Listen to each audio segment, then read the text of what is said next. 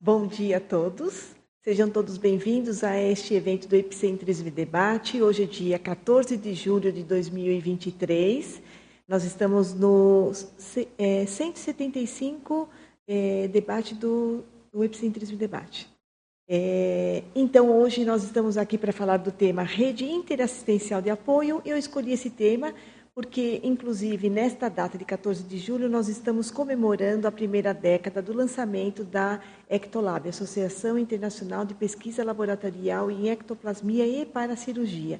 Então, para isso, nós, além de fazermos um fórum de ectoplasmologia, começando a partir de hoje, escolhemos esse debate para esse tema para discutir e debater aqui hoje com vocês.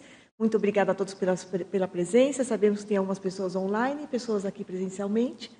E o tema de hoje, então, é a rede interassistencial de apoio é o conjunto de consciências predispostas à interassistência, capazes e disponíveis para acolher e assistir consins e consciex em situações adversas, carentes de apoio, ajuda ou socorro, com a, a finalidade de melhorar o estado holossomático das mesmas eu tive a inspiração de escrever esse tema porque eu estava num evento falando sobre saúde mental e uma pessoa começou, uh, trouxe o tema sobre o fato de as mães levarem as crianças na escola, uma atividade cotidiana, corriqueira, normal, que a gente nem presta muita atenção, mas é. Vocês já pensaram em quantas ações uma mãe tem que fazer para levar uma criança na escola? Do tipo, tem que banhar, tem que dar a comida, tem que colocar o, o uniforme, tem que fazer a tarefa, tem que pentear o cabelo, tem que deixar a mala pronta, a malinha da escola com os materiais, tem que colocar a pessoa, a criança no uniforme e estar na porta da escola todos os dias da semana no mesmo horário. Isso se você tiver uma criança só, quando não tiver dois, três, quatro gêmeos, seja lá o que for. Então, assim, esse fato de ser uma atividade corriqueira do cotidiano que a gente só sabe que a criança chegou lá, né? Tipo, a professora só sabe que a criança chegou e a professora também tem as suas atividades para chegar até lá. E aí? Quem é que vai dar conta disso? E quando a mãe é que precisa trabalhar? E se mesmo que a mãe não precise trabalhar, que ela tenha essa disponibilidade de fazer essa atividade, e o dia que ela não puder? E o dia que estiver doente? Como é que faz? Então, às vezes, isso não é uma obrigação porque a pessoa é mãe. É sim uma responsabilidade, mas não é uma obrigação. Então, talvez se tivesse uma rede de apoio, que um dia que a mãe não pudesse, ter alguém que possa levar, ter alguém que possa dar o almoço, ter alguém que possa cuidar do material, ter alguém que possa cuidar da, das tarefas, isso já ajudaria muito para não ficar sobrecarregada. Você pensa, na hora que a mãe se cobra para levar, ou na hora que uma mãe pode ser taxada como negligente, uma mãe, um cuidador ou um responsável, seja quem for, é, isso pode afetar a, a, saúde mental da pessoa. E é uma coisa simples, que não teve assim nenhum ataque, que não teve nenhum prejuízo, não teve uma briga, não teve nada, mas pode ser um prejuízo para a saúde mental. Se isso ocorre para uma atividade do cotidiano, imagine para outras tarefas e, ou outras situações adversas. E às vezes a pessoa está passando por isso, está cobrando que ela tenha um bom desempenho, ela está cobrando para que ela, que ela consiga fazer isso, e às vezes não dá para dar conta de tudo.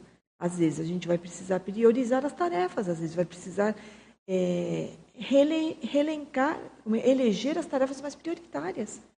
Então, para manter uma saúde mental, para manter uma atividade saudável para todo mundo, tipo, às vezes na mesma família, às vezes na mesma casa, é ideal que a gente possa se apoiar. Então, isso é um fator básico do cotidiano. E aí a gente leva, então, nessa mesma num, num, patamar maior, que seria a rede de apoio interassistencial que a própria Ectolave promove através da dinâmica interassistencial de paracirurgia, que são os pedidos de paracirurgia online e também a rede interassistencial que as pessoas podem se colocar predispostas a poder ser assistentes e poder ajudar e poder fazer assistência. Então, para que nós consigamos, olha só, a dinâmica ela é semanal, para que a gente consiga estar presente na dinâmica numa atividade que é assistencial, que existe um desgaste energético, já não é fácil a gente manter esta assiduidade, já não é fácil a gente manter essa frequência, nós precisamos ter muita auto-organização para isso. Então, é, como é que a gente pode? Será que é que a gente tem rede de apoio? Será que é que a gente precisa formar essa rede de apoio?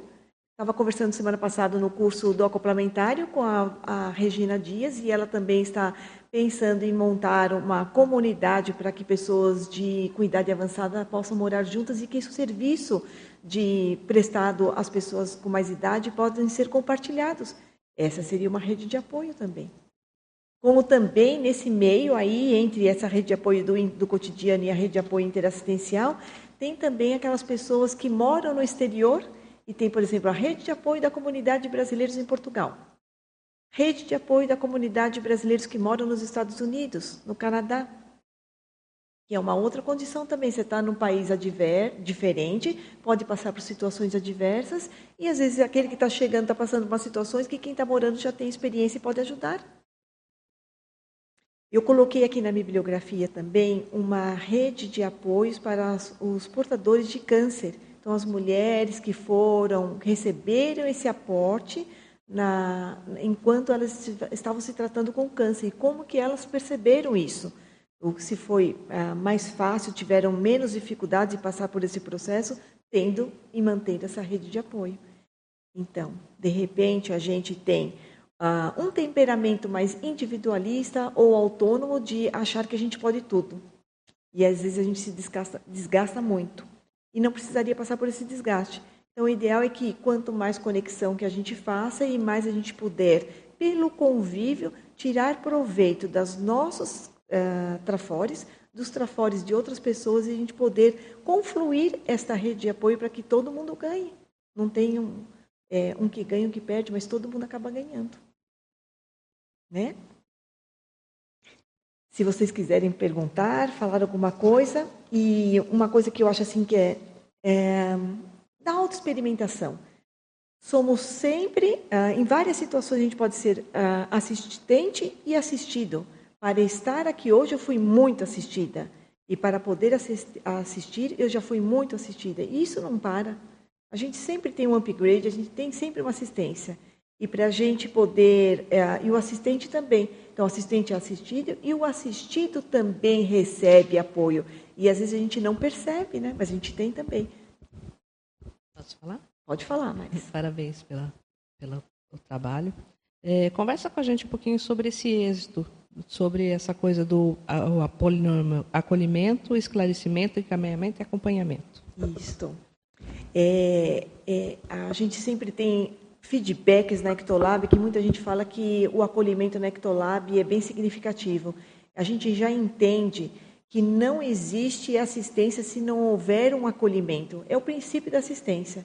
Então, é necessário acolher a consciência, seja ela sim ou com CIEX, para que ela se sinta à vontade, e ela sentindo à vontade, é possível fazer mais, uh, utilizar mais técnicas terapêuticas seja através do esclarecimento, seja através da energia. Então, é imprescindível em qualquer, em toda assistência que haja o acolhimento. Então, a gente precisa compreender o estado que a pessoa chega, que ela pode estar fragilizada, pode estar vivendo uma situação adversa, e isso é naquele momento, não quer dizer que a pessoa é sempre dessa forma. E aí depois fazer o, o acolhimento, é, esclarecimento, né, que é super importante, que é a condição que nós vamos fazer a TARES, então, do tipo, por mais energia que a gente possa aplicar na pessoa, isso pode ser é o início.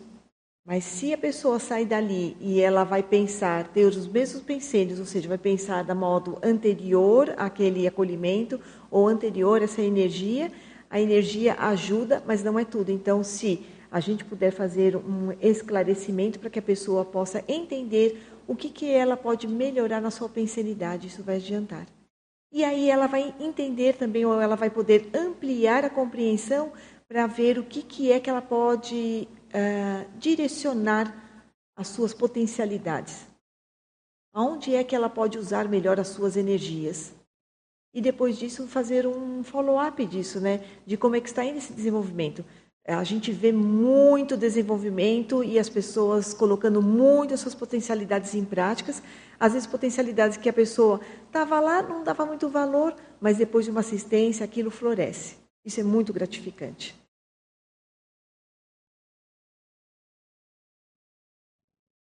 Pois não, pode falar, Lídia. Obrigada, Miriam, pelo tema. Excelente escolha. Achei muito pertinente aí para esse momento né, que a gente está passando. Uhum.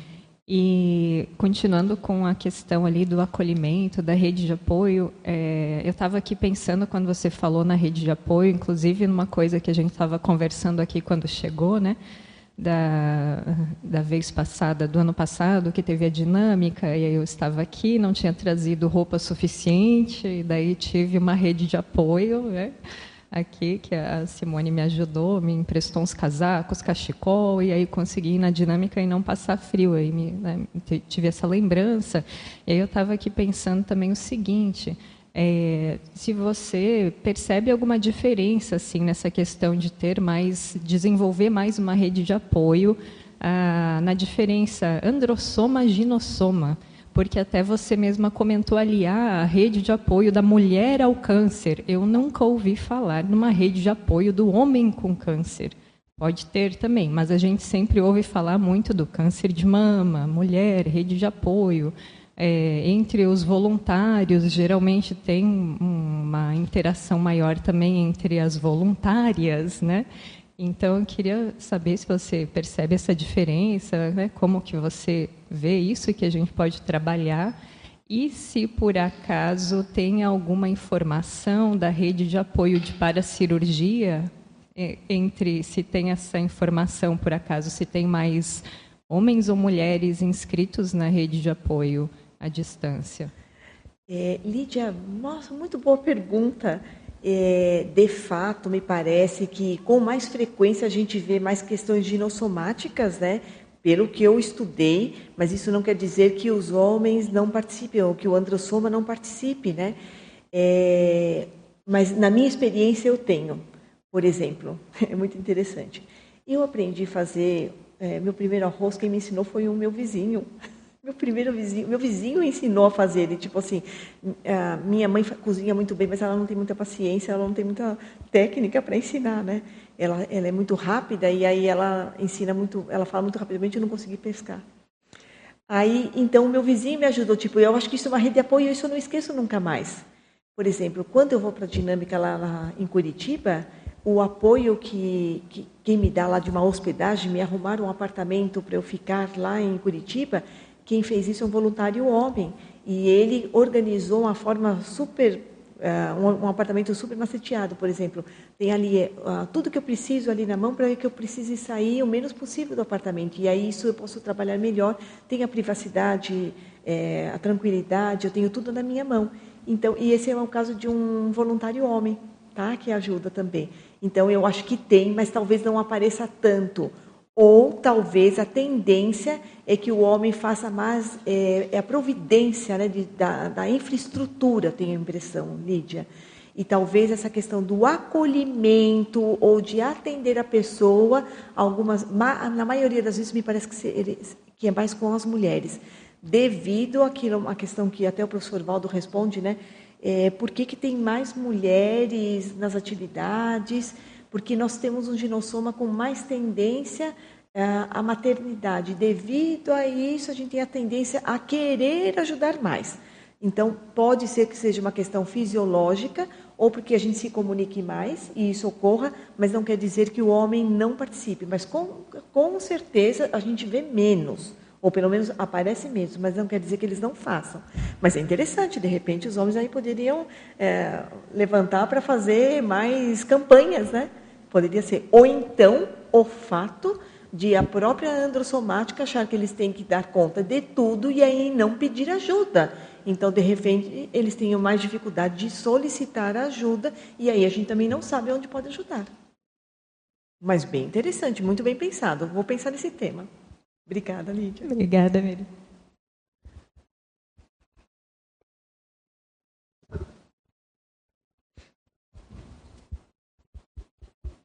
Oi, Miriam. Obrigada aqui pelo paper.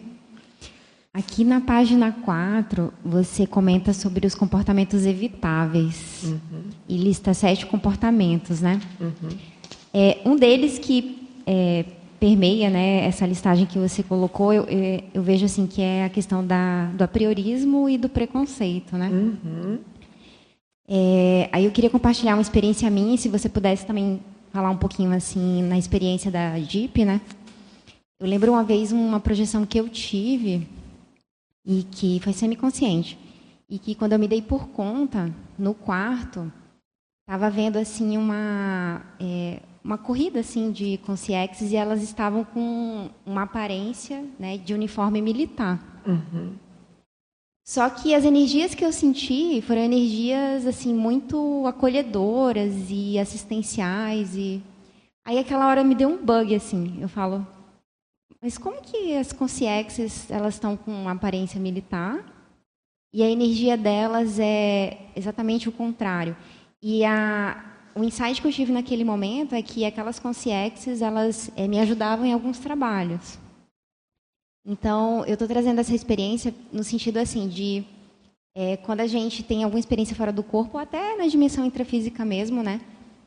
é a gente se desarmar né, desses preconceitos, é, desses apriorismos, para a gente ver realmente o que precisa ser feito, né? Porque talvez naquela situação, se eu fosse só pela aparência, eu ia abortar, é, digamos assim, um reconhecimento, né, de consciexes que talvez fizessem parte de alguma equipe extrafísica específica em algum trabalho, né?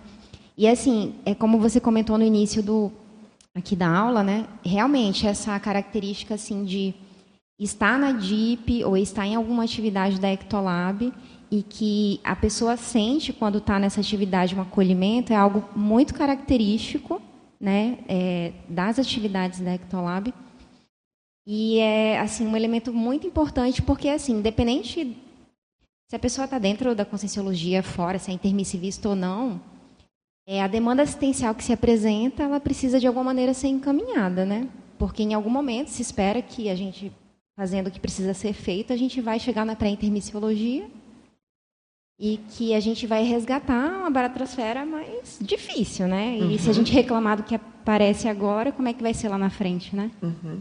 Aí eu queria que você comentasse um pouquinho, porque na DIP, assim, até pela mais de 10 anos, né, enfim, e, e os pedidos de paracirurgia, né, e pedidos inéditos de assistência até animais, né, eu acho que há uma riqueza muito grande, né, é nessas experiências, né. Aí, se você pudesse comentar um pouquinho.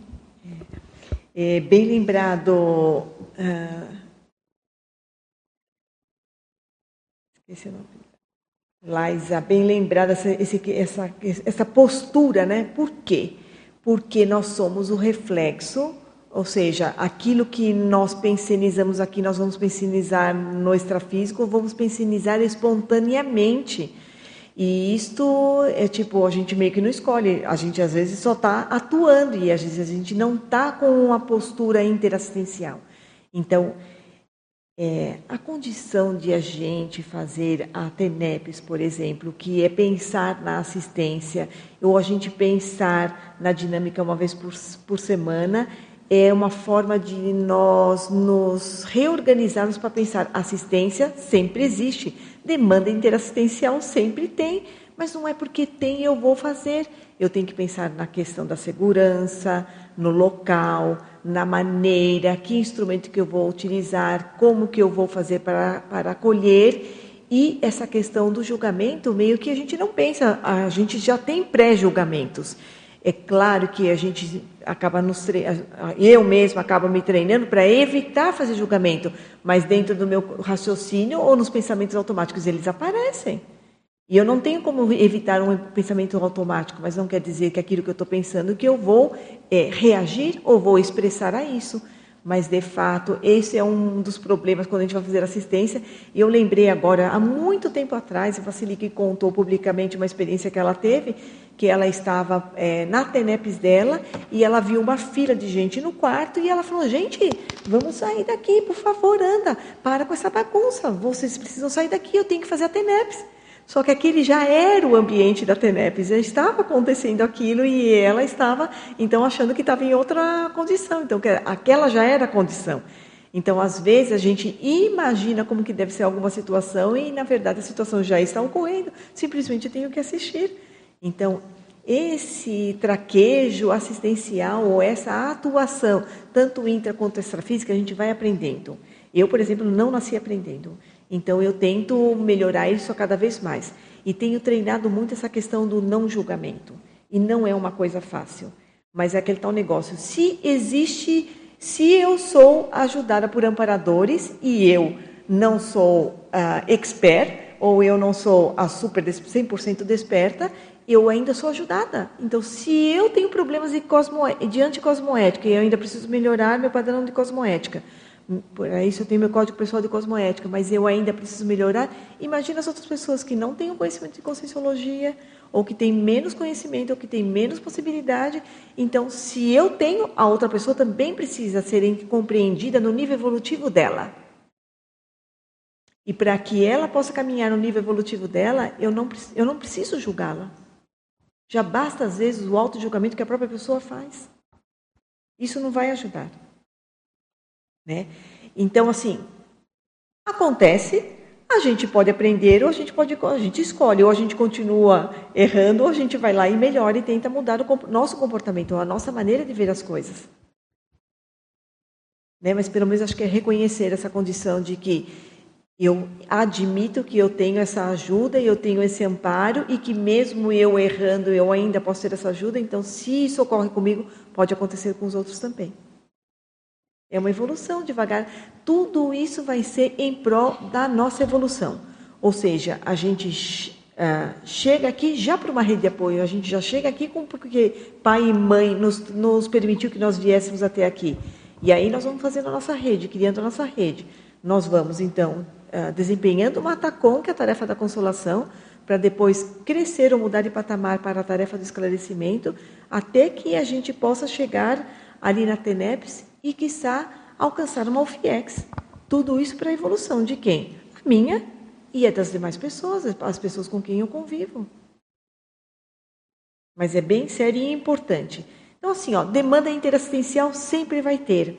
E essa questão de julgamento, provavelmente, é... acho que a gente tem que falar mais sobre isso e treinar mais. Penso que isso é um treino para a gente evitar e julgar menos. O Miriam, posso perguntar? Pois não, fica à vontade. Bom dia, parabéns aí por esse tema, né? Um tema que tá, ele tá, parece que sincronicamente, ele está no ar, né? E, e eu estava pensando justamente aqui no profissionalismo da interassistência e de repente eu leio aqui o exemplo, a exemplologia e está lá, né?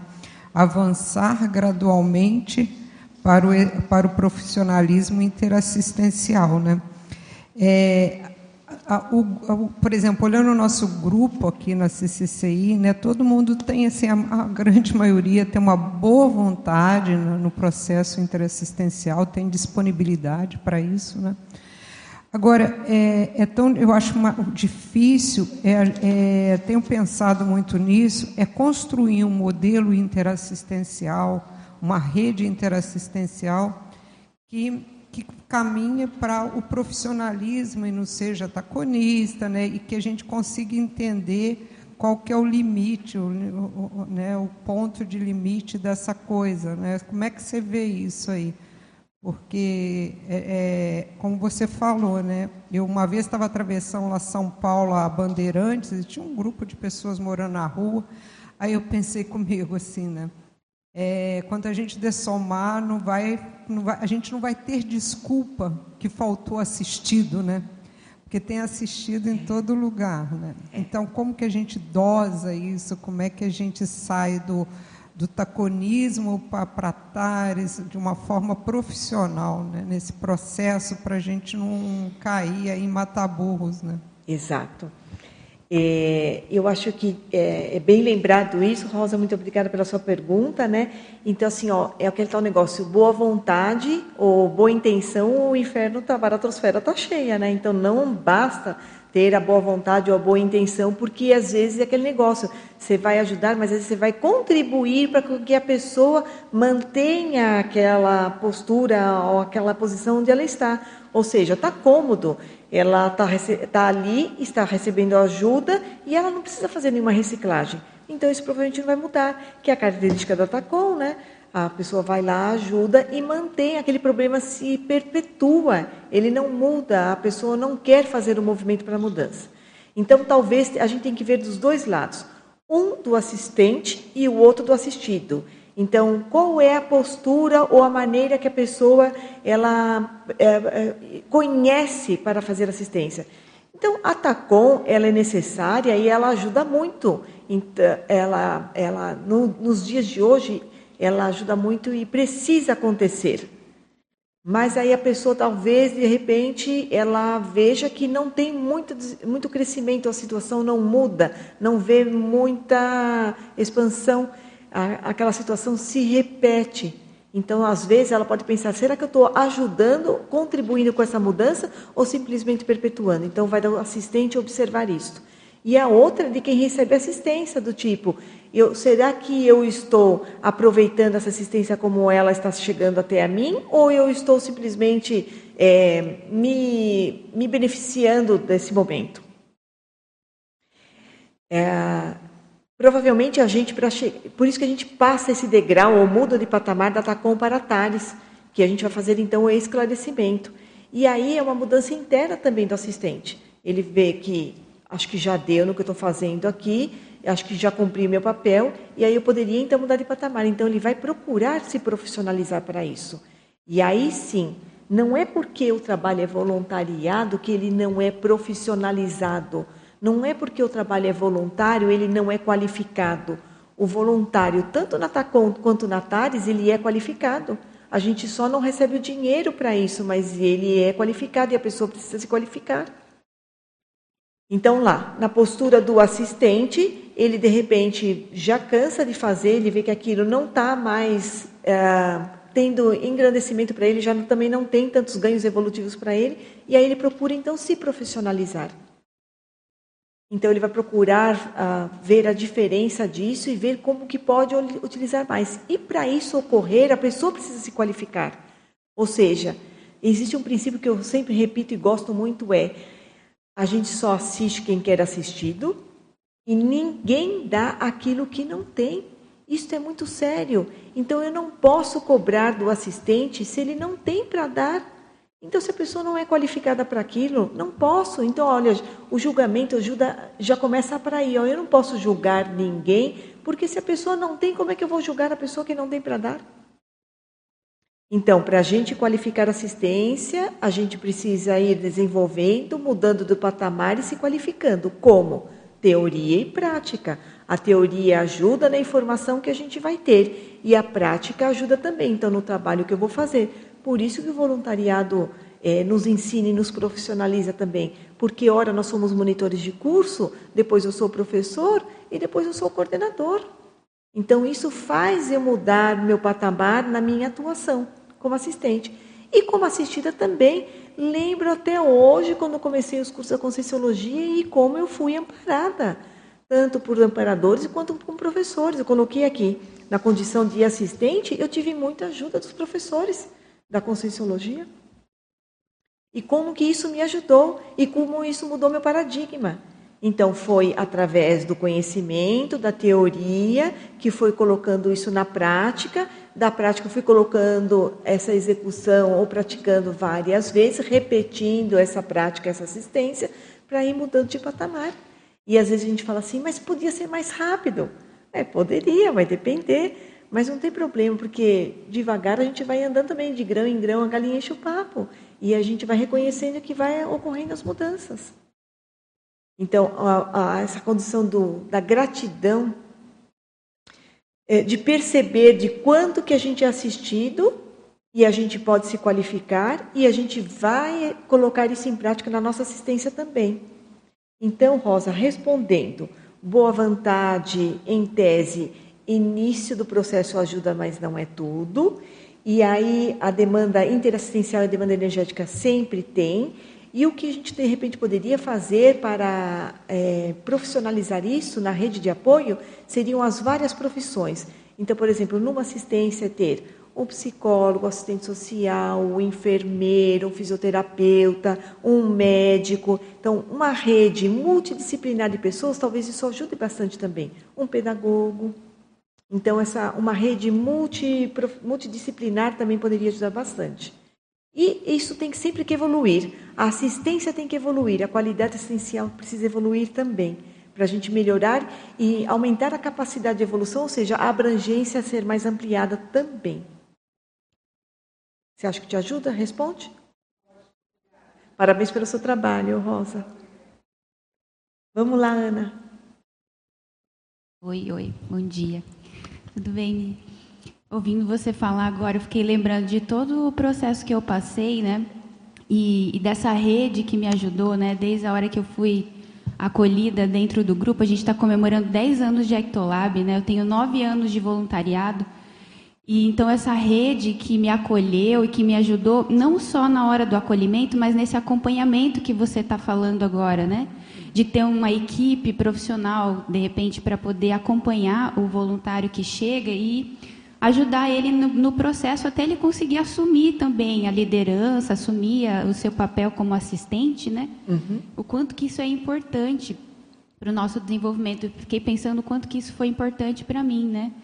Quando você ia para Curitiba, eu estava lá é, à frente do trabalho lá e você era esse apoio dessa amizade aqui que a gente construiu, que você colocou na enumeração, né? e o reencontro com o grupo, quanto isso é importante para a nossa evolução. Então eu vejo é, o quanto que é importante para as pessoas que chegam também, né? Eu vejo que dentro da Ectolab a gente tem isso, né? Essa grupalidade, esse apoio um ao outro, tanto que no Proep, né, eu comentei com você que o pessoal comentou a diferença do acolhimento da equipe. Então, quem sabe como a gente poderia criar esse, essa rede interassistencial de apoio aos intermissivistas que estão chegando e aos que já chegaram e que estão, de repente, desconectados do trabalho, estão desconectados das suas proexes, porque faltou essa conexão com o grupo ou essa amizade que a gente não consegue manter, construir, entender o processo do outro, o tempo do outro, né? Então, de repente, na sua experiência, como que foi? Como que a gente poderia construir mais essa, essa rede de apoio aos intermissivistas que estão aqui que não conseguiram se conectar como a gente conseguiu, como eu consegui, por exemplo, logo de início com o grupo, né? Exato. É, eu, uh, eu acho que são alguns aspectos, né, Ana? Então, eu, eu, eu queria reafirmar isso que você comentou, né? Porque, de fato, isso ocorreu mesmo, né? É, e acho que é um negócio da recom, uh, não é recompensa, é retribuição porque ao mesmo tempo que eu também fui acolhida por outras pessoas eu também fui muito assistida e também fui muito escutada e também me tiraram muitas dúvidas do tipo uh, não sabia fazer um monte de coisa mas eu também fui instruída para poder me desenvolver. E aí esse processo foi muito para mim é muito importante e, e aí é, é bacana de ver o outro também porque a gente consegue às vezes ver mais evidente as potencialidades e a própria pessoa não reconhece com muita frequência isso. Então, talvez esse olhar que a Laisa falou do não julgamento, talvez o contrário disso seja ver primeiro o trafor. Isso é um aspecto também que eu tenho no meu CPC e eu coloquei muito em prática, porque eu, de certa forma, via primeiro os traços negativos, então eu era muito trafarista. E aí fui mudando isso aos poucos. Então, talvez ver primeiro o trafor das pessoas e reacender ou deixar mais evidente isto, reconhecer a consciência pelo trafor dela. Isso porque, basicamente, na nossa ProEx, o que nós temos que fazer é colocar nosso trafor em prática. Esse é um, a linha. Se eu não sei qual é a minha ProEx, coloco o trafor em prática que o negócio vai caminhar, que vai andar. É, eu acho que tem uh, duas formas da gente se conectar. Uma, provavelmente, é pela é a condição de a gente trabalhar com conexão. Eu acho que tem gente que tem uma tendência a trabalhar mais com outras pessoas e tem gente que gosta de trabalhar mais sozinho. Então, talvez eu sou do tipo que gosta de trabalhar conectado com pessoas. Para mim, Por exemplo, a pessoa começa a me contar a vida dela e eu vejo um filme passando, da vontade de construir um filme da vida da pessoa, de ver como é que as, a, os acontecimentos são encadeados, como tudo pode ter um porquê e como que isso é interessante. E ver isso pelo lado traforista. Então, isso é muito bacana. Então, provavelmente tem algumas diferenças de atuação de pessoa e para mim a conexão é muito importante e o convívio é muito importante, porque eu também ganhei muito convivendo com consciências ah, intermissivistas e que elas também tinham uma, o natural delas.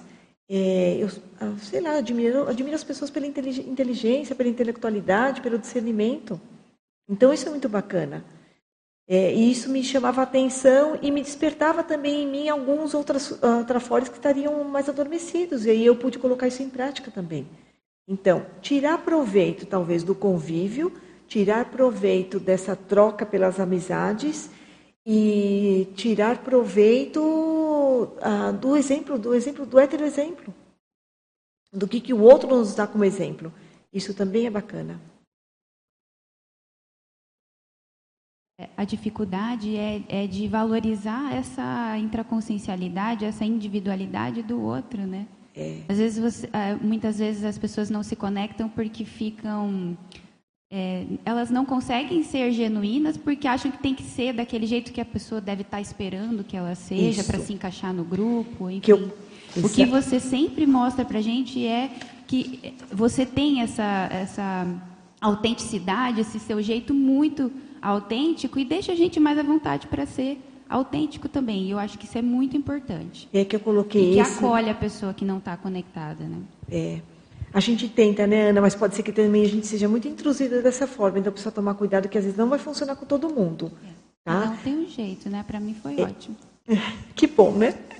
É, já estamos vendo resultados, Ana. Muitos resultados, mas é assim, ó, é o negócio da não formatação. É isso mesmo. É, tanto nessa coisa do convívio, quanto na, na paracirurgia que a gente vê, é, na assistência, não existe formatação. E o que a gente sempre repete é: não existe parapsiquismo percepção errada nem certa. Existe aquela que você está sentindo, isso que é importante, é a compreensão do que você está observando. Então não dá para formatar. Seja genuíno, veja o que é que a gente pode ajudar. Porque eu também vejo algumas pessoas tendo uma postura bem legal de estou aqui para ajudar. Isso é bem importante.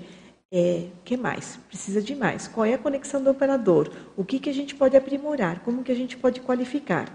Então, a não formatação é uma coisa muito importante e essa questão da que você falou do genuíno, né? É a questão da não só genuíno, mas espontâneo. Você falou da espontaneidade, mas também de ser genuíno. Né? E às vezes isso vai, é desafiador, porque a gente às vezes não sabe como é que faz. Vamos aprender, estou aqui para aprender.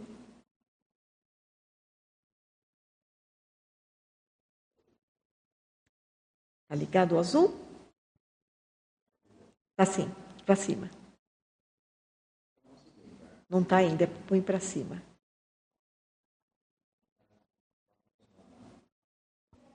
Espera que ela vai te dar. Está te trazendo outro.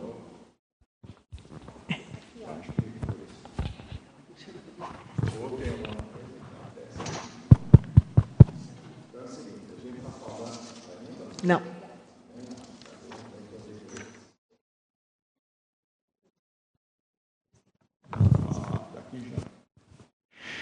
Então a gente está falando aqui da, da rede, né? A gente não pode esquecer é, da coordenação dessa rede. Não existe trabalho grupal que não tenha uma organização e uma coordenação do trabalho. É onde existe a questão da liderança da rede, certo? Porque o profissionalismo ele é fundamental. Quando a gente vai exercer o papel na rede, você exerce com a sua experiência, com o seu profissionalismo. Mas só o profissionalismo não basta. Nós precisamos de uma coordenação da equipe. Nós temos um projeto seríssimo na evolução que se chama Reobex. Quem é que coordena a Reobex? Vamos supor, eu que estou na condição, vamos supor, no máximo de desperto. Sou eu que coordeno ou serenão? Certo? Então, mesmo que eu tenha uma experiência numa, numa determinada área, certo? Mas não sou eu que coordeno. Então, na hora que eu vou tomar uma ação dentro de um aspecto de uma rede assistencial, eu não tenho essa autonomia, certo? Para poder fazer todo esse trabalho com a visão que eu tenho. O que me cabe é eu executar a minha parte dentro de uma coordenação maior. Então, é por isso que a gente precisa de pegar elencar as pessoas adequadas para aquela função dentro do profissionalismo que foi falado. Vamos pegar uma coisa prática para a gente entender. Então, um aspecto que foi trazido, que é um aspecto social, certo? Que eu sempre dou ele como exemplo. Chama-se Cracolândia. Como é que a gente vai assistir a Cracolândia? Quem são as pessoas que têm competência profissional para aquilo? Chame o maior psiquiatra para ele poder fazer. Mas o trabalho dele não vai ser sozinho. Você precisa do assistente social, você precisa de um médico numa outra área, você vai precisar de podólogo, de cabeleireiro, certo? Mas precisa de uma coordenação. O processo social envolve uma coordenação política. Entra o interesse político, aí desorganiza tudo. Então, por que é que não se tem uma ação adequada para você começar a solucionar. Porque falta a questão da liderança e o interesse que está por trás daquilo dali. Certo? E a gente precisa de compreender o seguinte: eu estou dentro de um aspecto assistencial e tem coisas que a gente não tem condições de assistir. Certo? Vá uma pessoa sozinha e tomar uma atitude dentro de um ambiente desse. Então, é extremamente complexo. Então, é por isso que o trabalho é feito né, pela borda, e quem conhece as bordas tem que ser quem coordena o próprio trabalho. Então, dentro de uma rede assistencial, ela é importantíssima. Está até escrito aqui, né? A evolução não é feita sozinha. A evolução ela é feita em grupo. Então, o grupo interassistencial. Isso é a rede interassistencial. Mas uma rede não é jogada aleatoriamente tem alguém que faz todo o projeto assistencial. E muitas vezes, quando a gente está dentro de uma rede dessa, nós temos que compreender e respeitar as hierarquias, certo? E assumir o papel que nos cabe dentro do profissionalismo que a gente tem. Então é por isso que nós temos diversas ICs. Por que, que as ICs existem? Porque existem especialidades onde as pessoas têm um profissionalismo e experiência naquilo. Mas qual é que é a mais importante? Todas. Mas dentro disso tudo existe um aspecto que a gente quer chegar até lá. Certo? É a questão da reurbanização.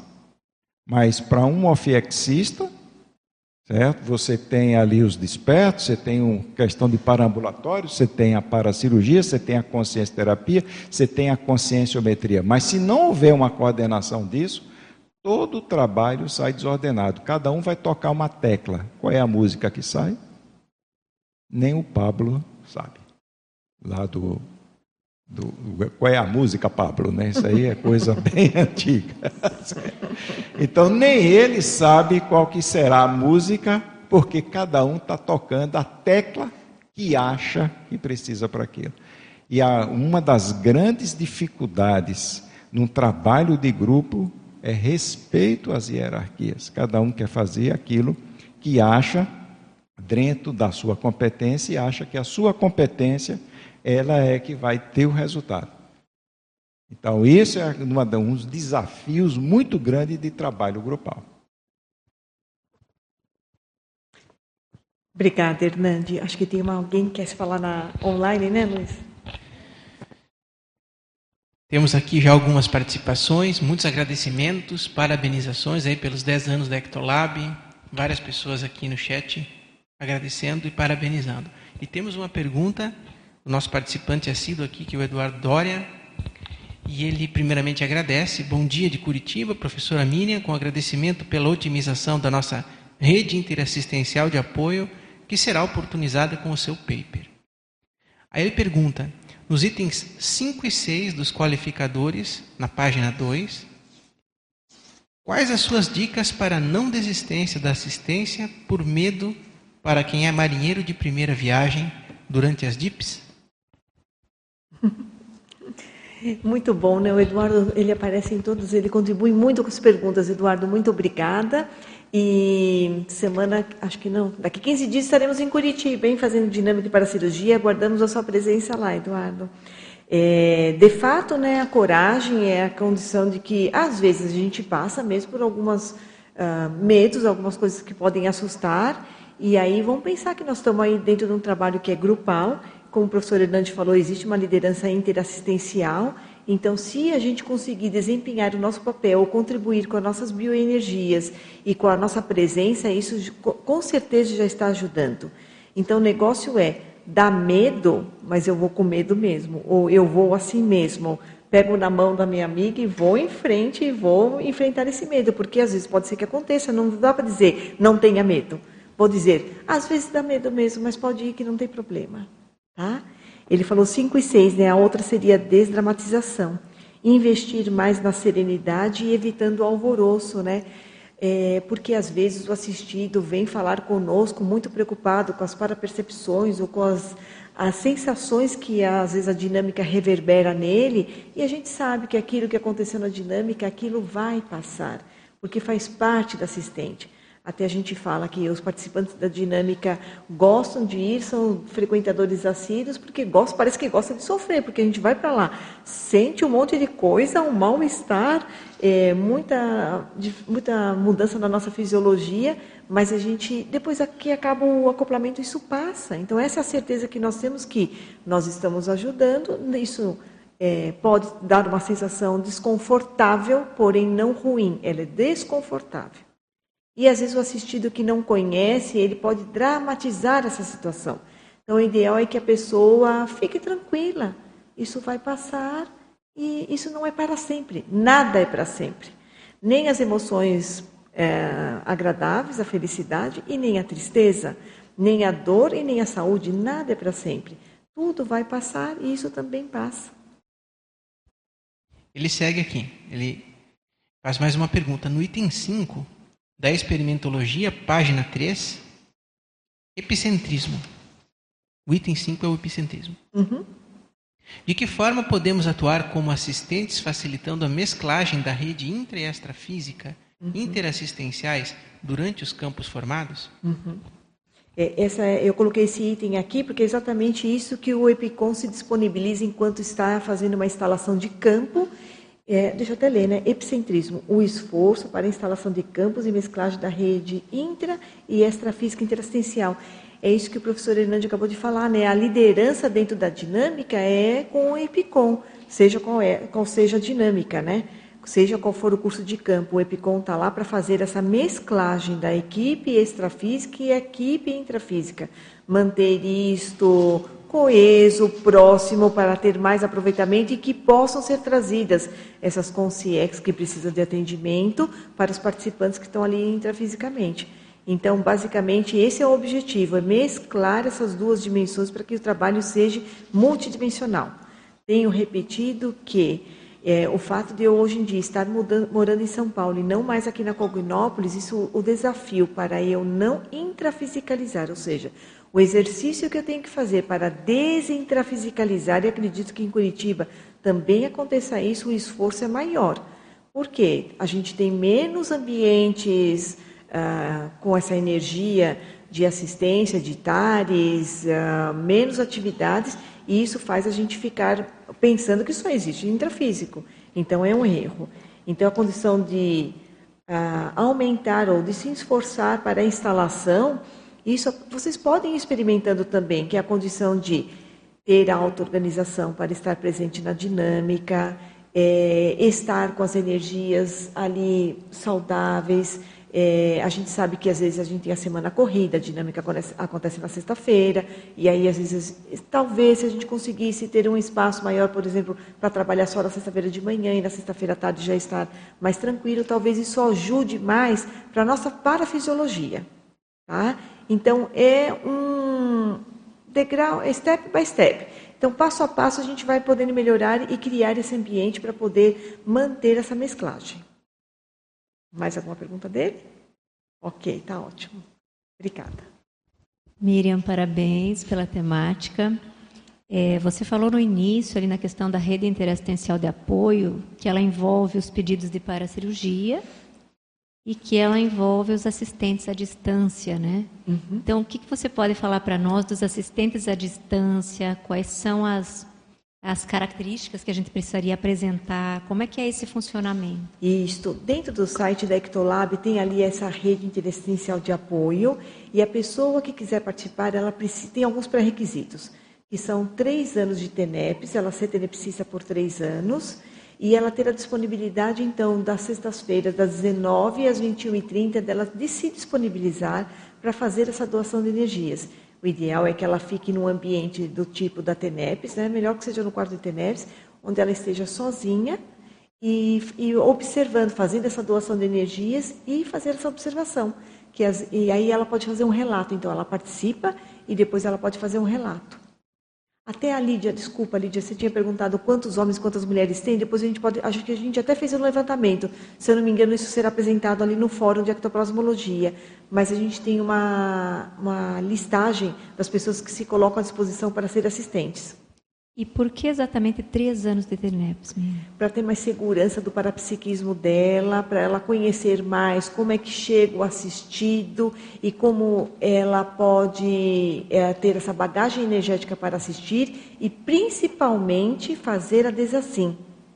Então, para que ela não tenha essa rebarba. Então, enquanto a gente está na dinâmica presencial, a gente aplica a, o estado vibracional antes e aplica a desassimilação depois, com o estado vibracional também, e esterilização do, uh, através do nucal chakra e umbilical chakra. Então, para a pessoa que, para ela poder ter essa facilidade, essa destreza energética para não ficar com rebarbas da assistência.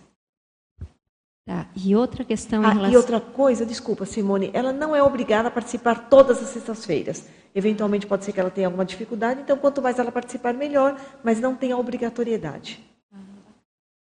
E nessa questão dos pedidos de paracirurgias também, né, Miriam? Tem ali dois campos, o pedido que eu faço para mim ou eu faço para terceiro. Isso. Então, assim, é, eu posso fazer esse pedido para terceiro, mesmo sem o terceiro saber uhum. que vai ser feita para a cirurgia para ele, por exemplo? Essa pergunta é muito frequente, então pode sim fazer para si e fazer para terceiros. E por que fazer para terceiros? Porque às vezes a gente sabe que alguma pessoa conhece a paracirurgia, mas o parente que está necessitando se inscrever, ele às vezes tem uma, um paradigma mais religioso, ele não tem essa abertura, ou às vezes nem sabe mexer no computador. Se a pessoa é de idade, às vezes nem sabe. Então pode fazer sim para terceiro e o ideal é que a pessoa saiba, esteja ciente disso e que ela dê a permissão. Por quê? Porque assim é mais fácil dos amparadores atuarem com ela e, é, e que ela dê essa liberdade, essa abertura, que existe essa abertura para o lado dela. Apenas por isso. Agora, se a pessoa não sabe, ou porque ela de repente até nem quer, talvez não vai ser, nem tão eficiente. Mas o que a gente faz é, se eu tenho esse conhecimento e eu acho que posso ajudar, parte do princípio de que eu posso colocar, mas se isso vai ser efetivo ou não, nós não sabemos. Tá? Obrigada. Nada.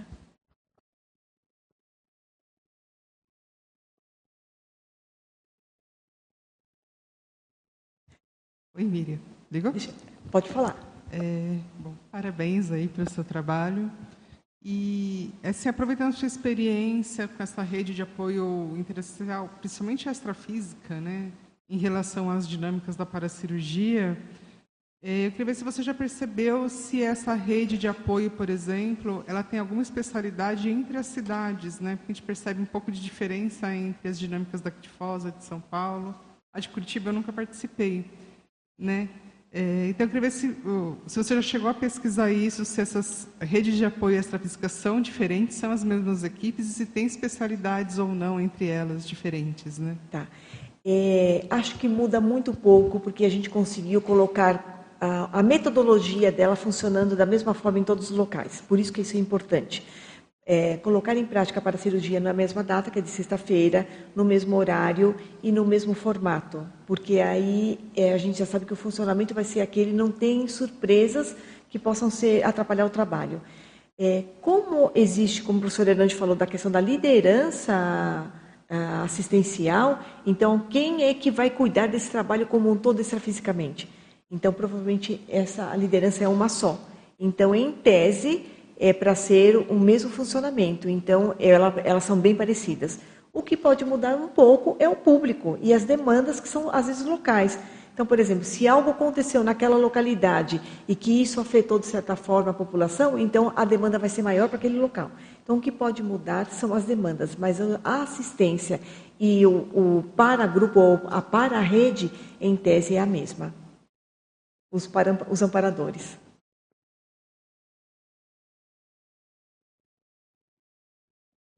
Só para contribuir com isso, em abril nós começamos a fazer no Rio de Janeiro também a DIP, né? Uhum. E na primeira dinâmica já, sem a gente comentar nada sobre a Equipex, o pessoal lá do IPC do Rio de Janeiro percebeu aquela equipe extrafísica que trabalha com a gente dos grandões lá, que a gente acredita que sejam extraterrestres, né? Uhum. Então, o pessoal de lá que percebeu, a gente não falou nada, e na primeira dinâmica eles já perceberam essa Equipex atuando lá. Uhum. Então, achei bem interessante isso. Uhum. Exato. Então, é assim, a equipe extrafísica a equipex é a mesma, porque tem essa superintendência, e pode ser que mudem as demandas é, intrafísicas. Lídia, quer perguntar?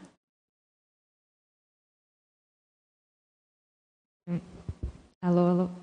É, eu queria que você entrasse um pouquinho ali no, nos recursos e otimizações. Então, ali na página 2, bem no alto, tem ectoplasmia e ferramentas, as duas epígrafes, né? Uhum. E aí você traz ali, né, é, as, os diferentes ectoplasmas, né, hidroectoplasmias ou ectoplasmia como recursos, né?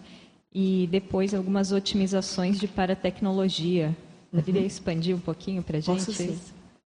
Até deixa eu só responder uma coisa para a Adriana que eu pensei e esqueci de falar, Adriana, é assim, ó, a otimização do, da DIP em Foz, ela é mais estruturada, né, porque está dentro da Cognópolis, isso faz uma diferença danada, né?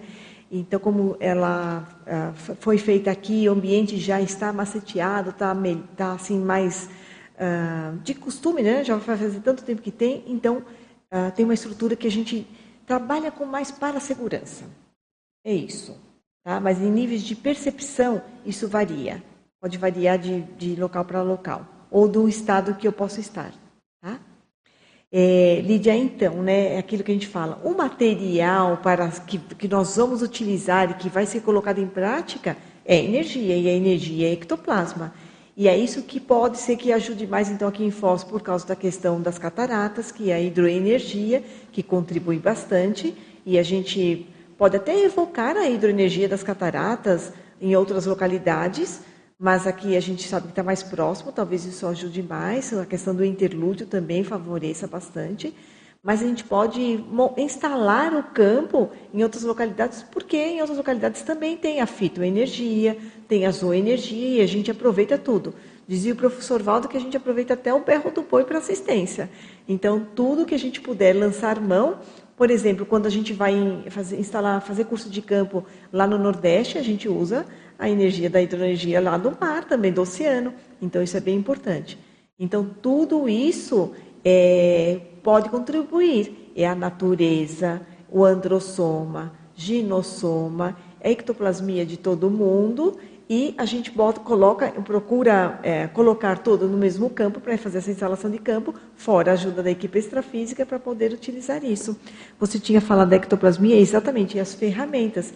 Até ontem mesmo nós estávamos na, na oficina né, de ectoplasmia e algumas pessoas comentaram sobre a sensação de ter um capacete. Então, os amparadores, não só na dinâmica de paracirurgia, mas em outras dinâmicas ou em curso de campo, os amparadores utilizam para aparelhos extrafísicos para que possam ser otimizada a assistência. Então, por exemplo, melhorar as conexões sinápticas, às vezes alguma intervenção em algum órgão ou algum para-órgão, é, a condição de, às vezes, quem está sendo assistido ali não é nem aquela consim que está ali, mas é alguma consciex que está acoplada, ou por afinidade com o acoplador ali, ou porque os amparadores trouxeram essa consciex para ser assistida. Então, isso é uma forma de otimizar a assistência e a gente vê com muita frequência, ou no complementário, nos cursos de campo, na paracirurgia e até uh, nas outras dinâmicas também chega a aparecer. É, tem alguns verbetes que o professor Valdo fala que todos nós somos uma, um tipo de central extrafísica de energia. Uhum. E aí a gente ficou até debatendo algum tempo ali com a Rosângela, né? A Rosângela também está aqui presente. É, se existiria uma central, uma central extrafísica de ectoplasmia, né? Porque nós temos aí central extrafísica de energia, de fraternidade, de proex, né? E aí assim eu queria ver o, o teu parecer para a gente questionar essa. Essa condição. Ela, se existe, ela está dentro da central extrafísica de energia, né? Porque a ectoplasmia é uma forma de energia. Então, a gente pode perceber uma energia convencional, normal, a gente tem, mas eventualmente pode ter uma potencialização dessas energias e isso se tornar ou ela é, se manifestar como ectoplasmia. Até assim, ó, como é que a gente sabe quando é só uma manifestação energética ou quando é uma manifestação de ectoplasmia? Hoje em dia a gente já consegue identificar pelos aqueles 50 sinais e sintomas que estão no livro da ectoplasmia, que ah, dependendo de algum sintoma do tipo lacrimejamento, sensação de que está saindo algum líquido dos orifícios, então é aí que vai demonstrar que tem alguma ah, algum- a manifestação da ectoplasmia. Entendi. É que a nossa dúvida é, por exemplo, né, é, como é que vai se fazer um repositório da energia ectoplásmica se ela depende da questão somática? Né? Isso que, é, que ficou assim é, no nosso É questionamento. porque a energia ela, ela recicla sempre, né? Então ela pode ser manifestada através de nós, mas a gente pode captá-la além da formação através do nosso energossoma, a gente pode captar também e para aumentar isso da natureza. Entendi. Então, em tese, ela está por aí. É igual a questão da energia imanente. Então, como é que a gente vai fazer para pegar a energia imanente e tornar isso um pouco mais palpável e ah, aumentar como forma de ectoplasmia? Entendi.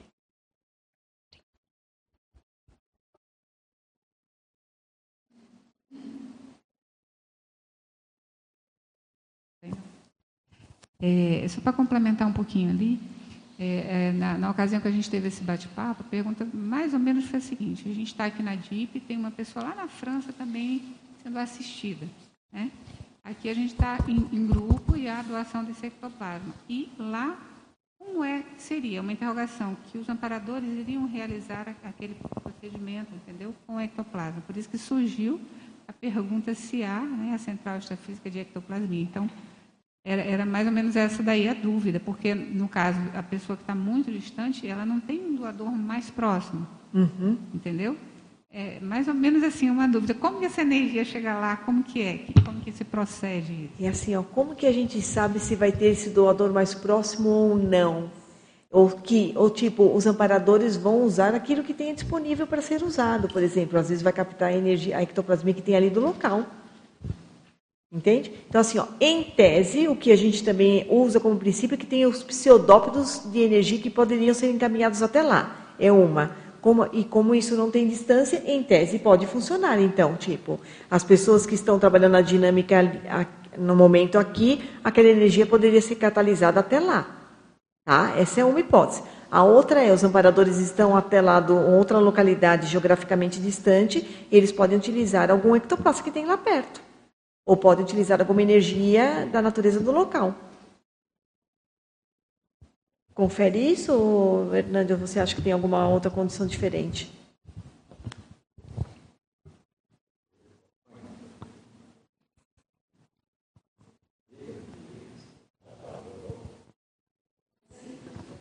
Alô? Agora foi. É, a conexão, aí é uma conexão pensênica. Certo? A parte física, vamos supor, a pessoa, ela faz um pedido. Se ela faz um pedido, ela está conectada ali. Quem faz todo o trabalho dessas conexões é a equipe extrafísica. Então, tem até um, mais, um escrito aqui que é a questão da cronêmica e da prosêmica, certo? Isso daqui só existe mesmo nessa dimensão. Então, tempo e espaço é nessa dimensão. Na hora que você está tratando de psicossoma, psicossoma não é dessa dimensão, embora a gente esteja conectado com ele, senão não estaria vivo. Então, essa conexão nossa, certo? Ela é muito importante dentro do processo da assistência, né? Então, aí onde vem aquela predisposição inicial nossa, né, que faz parte da empatia, que você vai fazer a doação. E as pessoas, né, quer dizer, as consciências que vão receber é, assistência, elas estão conectadas com isso. Então é como se tivesse um ducto direto, certo, que vai ali para ela, certo, e vai as descargas de, é, de energias que vão. Quem controla tudo isso daí é a equipe extrafísica, né? Então, para você ver né, que mesmo dentro da rede intrafísica, né, a gente pouco tem é, comando disso. Né? Então, aí é o comando todo do processo extrafísico. E uma coisa que chama bastante atenção é que mais de 90% da assistência que a gente faz é a Conciex, não é a Consim. E cadê os pedidos delas? Certo? Então, para você ver, então elas estão em bolsões assistenciais. Quem controla aqueles bolsões são é, as Conciex, né, o comando, né, ali a questão da liderança assistencial daquele momento, e tem alguém né, que está participando ali que também pode ser importante para a questão do, de fazer o rapport. Teve uma pessoa que, que perguntou sobre a questão né, da Conciex, né, até com a fisionomia de um militar. Certo? E aí a gente fica naquela, né? Devia estar tá todo mundo de branquinho, né? Por que que está de uniforme militar? Então, geralmente, isso daí é por causa do processo pensênico de quem vai ser assistido, que o rapó vai ser feito melhor com a questão lá do, daquela aparência militar. Vamos supor, se você pegou um contexto de uma consciex que dessomou na guerra e os amigos que estavam juntos, né, que têm um acordo de não deixar o corpo lá, certo? Então tem até a, aquelas né, máximas militares que você não vai deixar um colega pelo caminho. Certo? Então o rapport que ele vai, que a consciex está é, fixada, não é na família que está em casa, é no colega onde ela fez o acordo, onde ela fez o pacto. E provavelmente é importante que a presença dessa consciência nas características militares para fazer aquele rapó seja a coisa mais importante. Certo? Então tem tanta coisa que a gente desconhece, né? Que a gente vai pegando só os quebra-cabeça para poder estar tá entendendo. É, Hernande, o professor Marcelo comentou uma vez na dinâmica que ele percebeu um espaço extrafísico que ele tinha a hipótese de ser uma ou uma central extrafísica de paracirurgia ou um paraambulatório, quem sabe, relacionado com o processo da paracirurgia. Você tem alguma experiência é, relacionada com isso, desse espaço extrafísico conectado com a dinâmica da paracirurgia, com esse trabalho da paracirurgia? É, isso é igual a clínicas, né? Você tem uma clínica de dermatologia, você tem uma clínica de radiologia, você tem uma clínica de oftalmologia. Então, quando você tem um trabalho de paracirurgia, certo? você tem é, um espaço extrafísico onde facilita isso demais. Então, Marta Pensene, certo, daquele tipo de assistência, é uma coisa voltada mais à paracirurgia. Então, você tem isso. É por isso que é muito importante. Agora, o processo da paracirurgia, é a, a, a maior importância dela dentro do processo da Realbex é para a consciex que vai renascer, para você diminuir o impacto da paragenética dela. Então, é por isso que tem muito ET que aparece aí nas coisas. Porque quando a gente vai né, para um, um, um outro planeta, cuja a característica intrafísica certo? A forma intrafísica é bem diferente da, da, da questão nossa, da aparência extrafísica, da paragenética, você tem que ter uma adaptação dessa. Certo? Então era por isso que o Valdo falava, né, que se viu ali né, de pré-mãe, né, certo? que é o conceito da pré-mãe para você fazer todo o preparo para aquela consciência nascer. Qual é o risco que tem da, é, da falta de adaptação da paragenética com a genética por renascimento? Aborto espontâneo.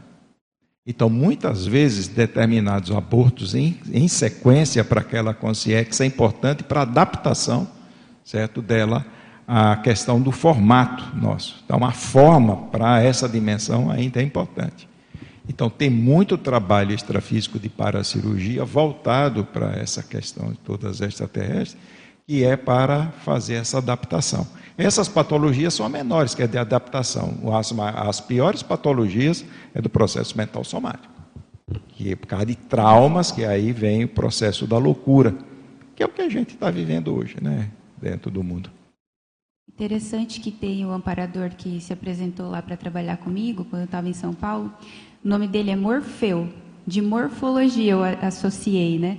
E agora você falando dessa questão da, da reparação parafisiológica e da paragenética, tem, tem muito a ver com isso, né? É, o Morfeu está ligado ao sono. Não, não, mas eu associei essa morfologia. ah, né? pode, pode ser. Porque pensa, se eles trabalham com, esse, com essa especialidade de é, alterar a paragenética para a pessoa renascer. A morfologia é super importante, né? Tem uma questão que o Valdo traz, né, que é a, a fisiologia. Ou seja, uma pessoa ela não tem um membro, perdeu por um acidente. Ela, como consciex, vai apresentar com membro ou sem membro? Então, se ela supera a fisiologia, ela entra na fisiologia, ela vai se apresentar com membro, porque o membro dela foi o físico que foi arrancado.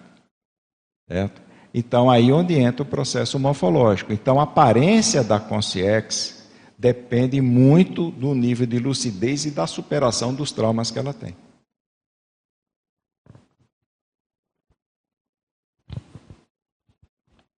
Tem um comentário aqui da Clarice Fórmula de Caxias, é, que tem a ver com o que vocês estão falando. Ela fala que já viu num trabalho de uma dinâmica onde consciências amparadoras chegaram no local e colocaram um mini aparelho que exteriorizou energias para auxiliar o grupo é, no paracérebro para neocognições.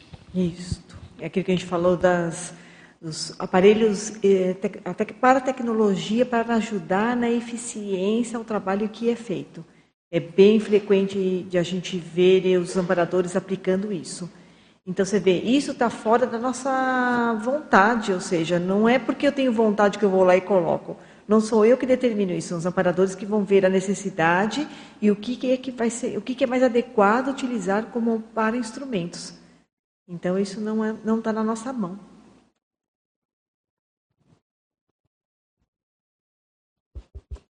Miriam, é, eu fiquei pensando aqui no, no debate agora se, se a Ectolab já fez algum tipo de trabalho junto com a Consecutivos, algum, alguma coisa, porque assim, né? Estava é, pensando nessa questão é, da paracirurgia, né, determinadas intervenções, né, dependendo da orientação extrafísica, claro, né, nas memórias, né, é, das consins e consciexes, para trabalhar nódulos mnemônicos, para superar determinados traumas, para então, eu fiquei pensando sobre isso, sabe? É, porque, assim, falando de mim, né? A gente precisa trabalhar isso, né? Imagina as consciências que precisam, enfim, né? Ressomar. É, Uh, em tese, ainda assim, institucionalmente, não exatamente, mas a professora Daiane Roça, que faz parte do Consecutivos, ela estudou, ela já fez um curso, chama-se Raiz da Ectoplasmia bem interessante para a gente verificar isso, porque eu penso que a maior das curiosidades das pessoas que participam é saber se sou ou não sou ectoplasta. A pessoa tem muita curiosidade de saber. E há quem diga que se reconhece ectoplasta, mas ela só quer participar se for neuroectoplasmia. então, é, ela falou sobre a questão da raiz e a gente, tipo assim, se nós somos, da onde que é a minha raiz ectoplásmica? É porque eu já fiz muita assistência, é porque eu já trabalhei com medicina antes, é porque eu já nasci assim, ou o que, que eu fiz no passado. E a gente tem algumas hipóteses para a gente ter desenvolvido isso, porque o que a gente fala é que quanto mais solto for o meu energossoma, melhor será a aplicação dessa ectoplasmia. E essa raiz poderia ser, por exemplo, na condição da soltura energética através da dança, através da arte, ou seja, a pessoa que trabalha com dança ou com arte, ela tem a tendência a ter um ectoplasma, um energossoma mais solto, e isso favorece a ectoplasmia. Ou o fato de já ter trabalhado com assistência em outras vidas ajuda também. Então, são várias hipóteses que a gente levanta, tá? mas em tese. A pessoa que é ela, em princípio, tem sim a soltura do seu energossoma. E esse curso dela é bem interessante, ele está disponível na nossa homepage e a pessoa pode assistir. Se eu não me engano, ela pode assistir, tá? Porque a professora Daiane já deu e ela é, ela também tem essa questão do perfil dela ser, uh, como ela é bióloga, né? Então ela coloca bem esse perfil da, da fitoectoplasmia. Uma outra coisa interessante que é bacana ver esse negócio de raiz, no livro História do Parapsiquismo, do João Ricardo, João Ricardo Schneider, é bem interessante porque a gente vê as pessoas que já pesquisaram a ectoplasmia antes, porque esse nome não fomos nós que inventamos, desde a da França, do século XIX, eles já pesquisavam isso, é, e eles chamavam de, eram os magnetizadores. Quando a gente começa a estudar isso, a gente se vê nessa função dos magnetizadores, na verdade, são os doadores de energia. Somos nós, antigamente. Então, é bem bacana de, de ler o livro do História do Parapsiquismo para ver é, aonde que isso já se manifestava. E a gente vê que é uma questão da nossa fisiologia. Nós não inventamos isso, nós simplesmente agora estamos nomeando ou estamos mostrando como que é o funcionamento para a gente tirar mais proveito dessa energia que ela é propícia para a cura, ela é para a terapêutica. Tá? Então, mas é uma boa ideia. Quem sabe a gente pode aí preparar alguma, algum curso aí bem específico né, nesse assunto, que é bem importante mesmo a gente ver qual é a nossa raiz o nosso uh, passado, né? Essa aí era, foi uma pergunta bacana. Eu trabalho direto com o Pedro fora do corpo, certo? Porque tem uma coisa né, super importante, é o seguinte, onde é que está o trauma da consciência? Certo? Está lá no passado, está na memória. Então, é, é muito bom para a consciência, certo? A técnica para a gente achar o nogórdio do problema dela. Então você precisa trabalhar com o processo de retrocognição amparada. Certo? Então é nisso que o Pedro trabalha. A questão da paracirurgia, né? a gente entra, embora você trabalha com as duas coisas. No assistente, é muito importante para a gente também ver as nossas competências e as nossas fissuras para você também crescer até lá, porque tem muita coisa de fissura consciencial que atrapalha o nosso crescimento, que a gente bloqueia demais por um trauma que a gente teve. E se a gente vai descobrindo essas personalidades, a gente vai se chegando, né? É você estudando a história, você vai entrando em sintonia, certo? E aquilo vem à tona, está lá escondido, bem lá embaixo, e aquilo atrapalha demais para que as pessoas manifestem as competências que têm. Então, um dos trabalhos, né, eu tenho um, é, é, projeção direto com o Pedro. De vez em quando eu passo mensagem lá para ele, né, dizendo que a gente estava trabalhando em conjunto. Então, tem mais ou menos uns três dias que a gente estava numa dessa e também estava a esposa dele junto lá, Cristiane Ferrara. É a nossa oh. para-rede. Ô, Liza, a gente já conversou, tá? Com o pessoal da Consecutivos, inclusive, ano passado, porque houve um, uma experiência na dinâmica da paracirurgia de acesso mnemônico e aí uh, a experiência trouxe uma assistência para a Conciex, que estava ali conectada na, na, na, hora do rapport, no acoplamento ali.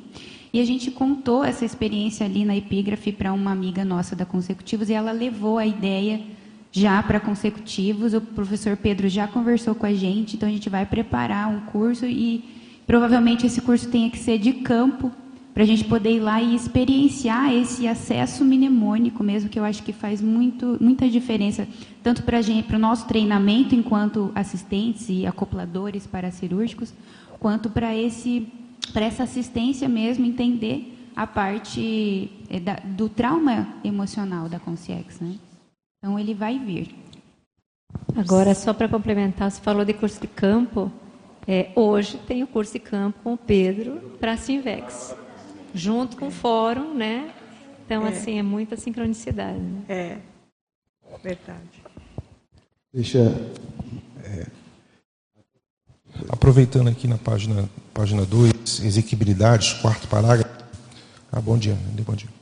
É, a rigor, tanto a cronêmica quanto a prosêmica não são fatores impeditivos para a realização da interassistência. Quer dizer, se a pessoa quer fazer assistência, ela faz. Não usa justificativa, né? Queria que você comentasse isso.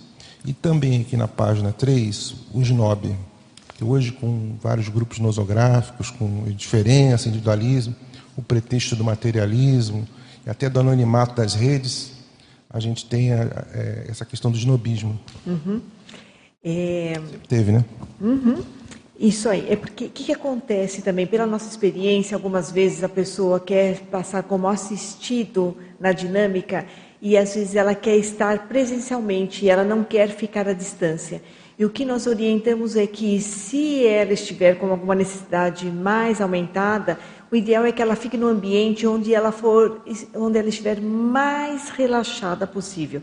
Como na dinâmica, às vezes não só tem a cadeira, não tem o colchonete, ela não vai ficar deitada e o ambiente é muito frio, isso pode deixar com que ela fique mais apreensiva e menos, menos relaxada. Então a gente sempre fala, pode ficar em casa, relaxada, no ambiente mais tranquilo possível, porque a atuação será dos amparadores. Então, assim, os amparadores poderão trabalhar da melhor forma. Por isso que a gente fala que não é necessário ir até uma dinâmica presencial e pode ser à distância, tá? porque os amparadores vão trabalhar. E para eles conseguirem melhor, trabalhar a melhor forma é que a gente, o, o assistido esteja relaxado. É por isso que a gente fala. E a questão que eu coloquei do snobismo, que eu, eu que eu vejo, é, até ontem na dinâmica, uma participante disse que morava na Bahia e que para levar a informação ou ter um curso é muito escasso, ou seja, é no mesmo país e nós temos dificuldade. Então, a pandemia trouxe uma coisa boa, né? Gente, nós aumentamos a frequência das nossas reuniões para serem online, aumentamos os cursos para serem online. Isso a, aumentou a nossa abrangência de atuação. Isso foi uma parte boa. E, e o que acontece? Mesmo quando está distante, é possível. No entanto, aqui na Cognópolis, a fartura de propostas, de atividades, de dinâmica, de debate, de ambiente uh, tarístico é muito maior. E por que, que eu coloquei 19? Porque às vezes nós temos aqui muita fartura e a gente não dá valor suficiente. Ou seja, os lugares deveriam estar mais cheios, as consins deveriam estar mais participantes, as pessoas deveriam estar mais presentes, trocando mais experiências. Então, assim, tem e não dá valor. A hora que faltar, aí vai dar mais valor.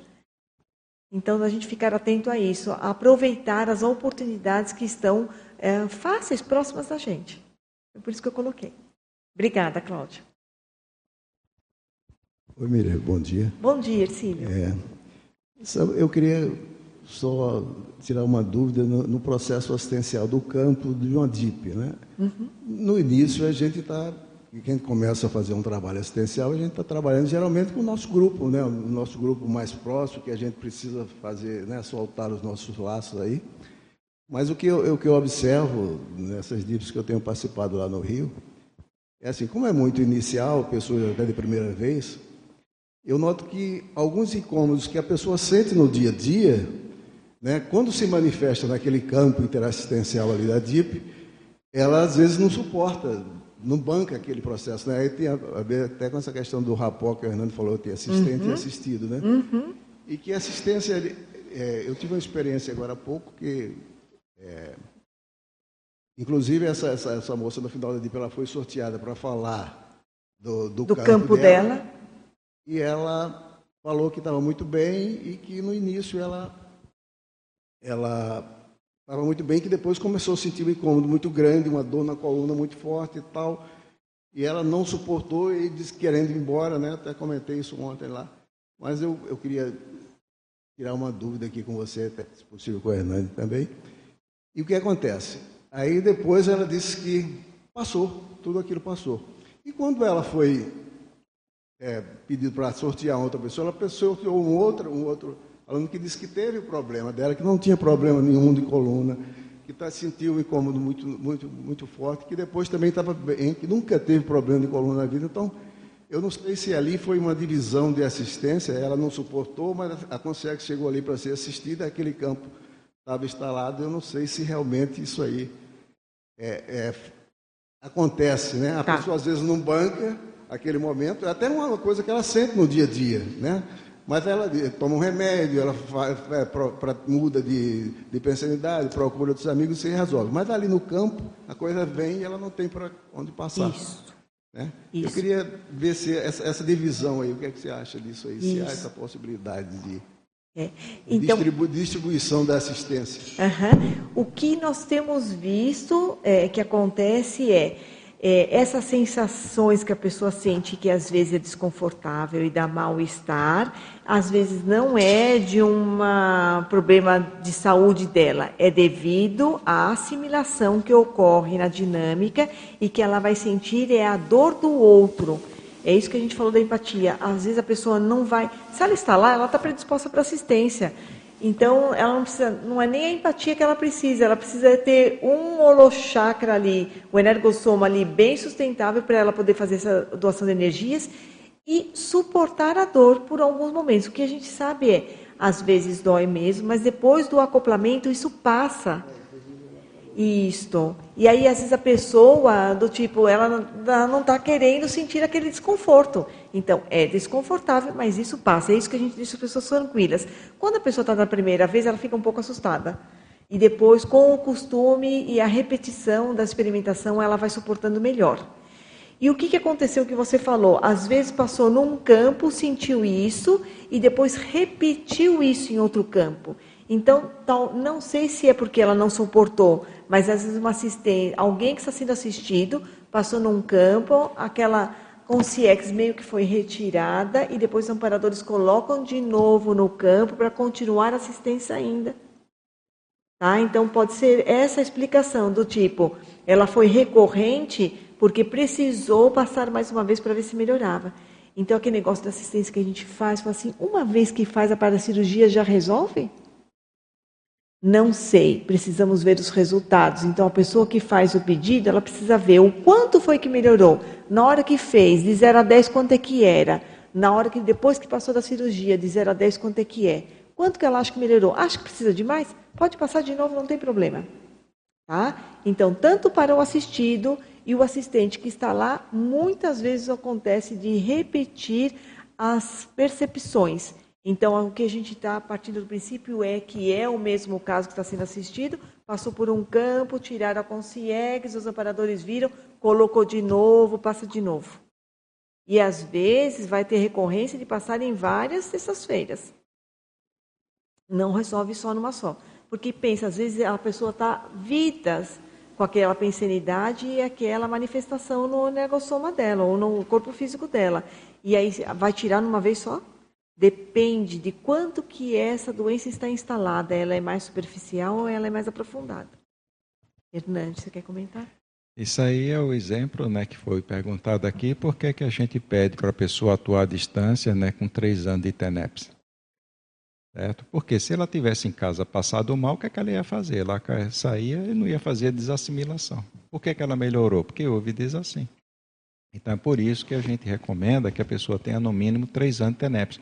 Mas não é o tempo em si, mas três anos é que a gente espera, certo? Que a pessoa aprenda a lidar com isso.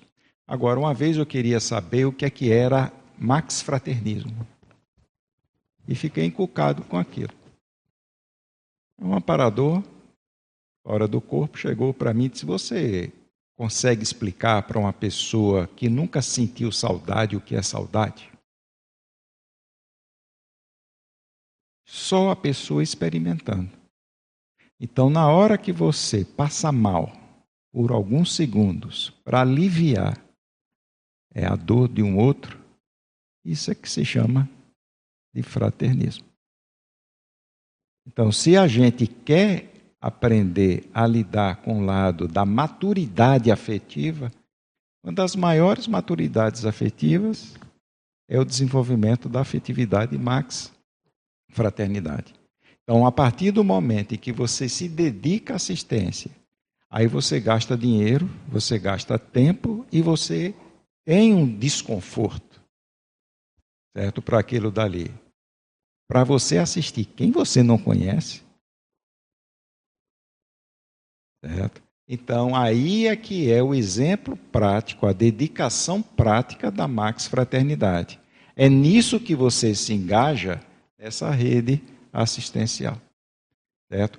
O que é, é, qual é o critério que é usado para uma pessoa ser apta a curso intermissivo? Quando ela tem um mínimo de competência de fazer parte da equipe da reurbanização. Então, se a pessoa tem um mínimo para entrar na equipe, nem que vá ser trabalhar com a coisa mais básica, certo, da Helbex, mas ela está apta para aquilo dali. Agora, a pessoa que não tem um mínimo de afetividade para com o outro não tem condições de estar tá se preocupando com questão de reurbanização. Certo? Então, isso daí é o maior exemplo que eu tive extrafisicamente disso. E a paracirurgia? Quando você vai fazer uma assistência paracirúrgica, o seu nível de acoplamento não pode ser superficial. Quando a gente tem um acoplamento superficial, nós temos sinalética energética. Quando a gente entra na profundidade, você tem assimilação mnemônica. Eu nem conhecia esse termo e fui aprender isso extrafisicamente. E é você entrar na memória da consciência. Quando você entra, você entra na loucura dela. E você passa aquele momento dentro da perturbação dela, certo? Para aliviar, porque você alivia um pouco, nem que seja cinco minutos de paz que você dá para ela. Isso é o processo. O Max Fraternismo foi essa explicação que eu tive extra, fora do corpo. Eu acho que é por aí mesmo. E eu observei, eu observei o seguinte, porque no final ela ficou numa euforia enorme. Eu falei, como é que você está? Não, estou bem, agora está tudo tranquilo. Não queria nem ir embora. Eu conversava com um, com outro, com um. Quer dizer, e, e, e o mecanismo ele é muito inteligente, porque a gente começa com o próprio grupo nosso, com as nossas interprevisões, para poder depois a gente é. chegar é. no processo. Quer dizer, pra, até para você chegar num paramuratório, para poder chegar no AlfIEX, você não pode não ter passado por um paramuratório, né? Praticamente impossível é, Isso. essa caminhada. Né? Então, Isso. o parabulatório ele é fundamental para a nossa, para nossa caminhada aqui. Eu não dimensão. tenho condições de chegar na OFIEX por uma coisa, pela falta de empatia, pelas patologias mais complexas que tem. Certo? E eu já passei por uma experiência dessa.